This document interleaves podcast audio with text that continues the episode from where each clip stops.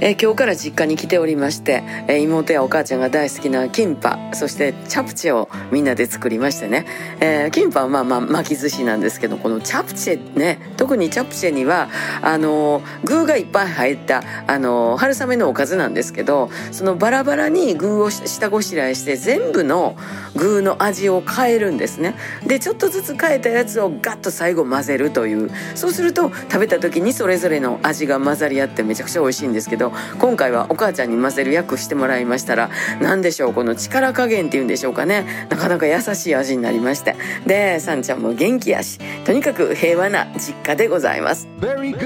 また明日。また明日